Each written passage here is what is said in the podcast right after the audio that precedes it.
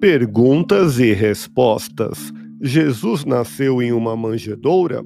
O nascimento de Jesus em uma manjedoura está perfeitamente dentro das condições da época, dos costumes vigentes, daquilo que a história nos mostra a respeito da Palestina naquele tempo.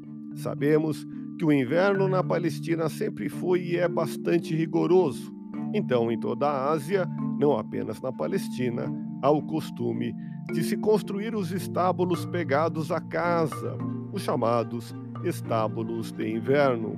Estes estábulos, quando possível, são feitos mesmo numa gruta, como se diz que foi o caso de Jesus.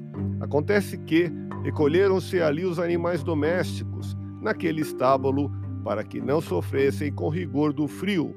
Tais animais transmitem um calor bastante forte, conseguindo aquecer o ambiente. Em uma terra em que, pela pobreza, pela falta de recursos, os meios de aquecimentos internos eram difíceis, era muito usado aproveitar-se o aquecimento natural produzido pelo calor dos animais domésticos. Assim, as pessoas que não dispunham de condições dentro da casa para se livrarem dos rigores do inverno iam dormir no estábulo. Não temos motivo algum para considerar que o nascimento de Jesus em um estábulo fosse uma lenda.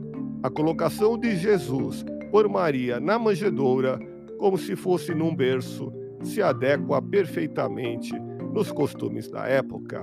Quer saber mais? Ouça podcast Espiritismo. Agradeço sua audiência.